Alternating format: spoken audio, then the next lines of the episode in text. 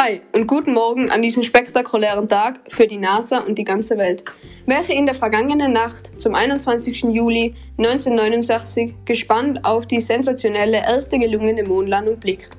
Das ist Ihr beliebter Nachrichtenpodcast von On Point mit Moritz Gstier und Florian Wohlvater.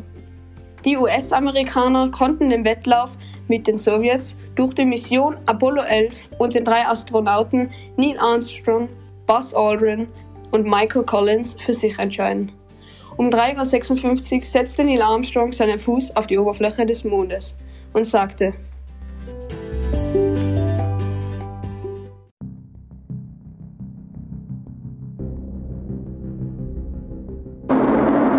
Ein kleiner Schritt für einen Menschen, aber ein gewaltiger Sprung für die Menschheit. Es war für mich ein unbeschreibliches Gefühl, als ich gemeinsam mit Buzz Aldrin die US-Flagge auf den Mond hisste. Danach telefonierten wir mit dem Präsidenten und begaben uns für zweieinhalb Stunden auf die Suche nach den Gesteinsproben.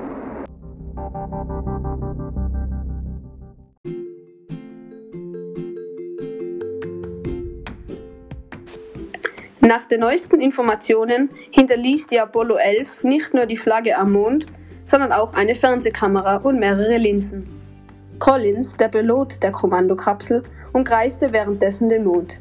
Wir haben bereits erfahren, dass der Start der Landefähre ebenfalls problemlos gelang. Die Fähre konnte in die Mondumlaufbahn einschwenken und koppelte nach vier Stunden nach der Mondlandung wieder an der Kommandokapsel Columbia an.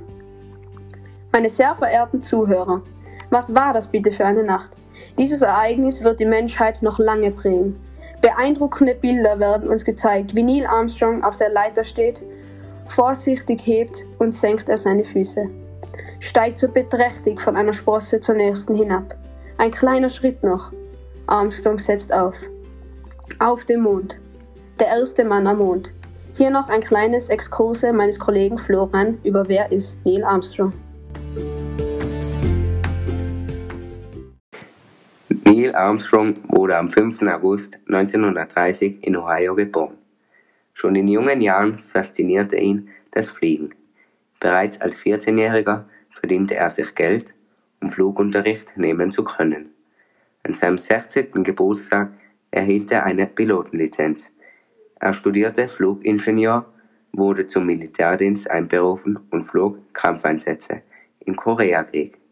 Nach dem Krieg beendete er das Studium und wurde Testpilot für die Raumfahrtbehörde, aus der später die NASA hervorging. 1962 wurde Armstrong unter 300 Bewerbern für das Astronautenprogramm der USA ausgewählt.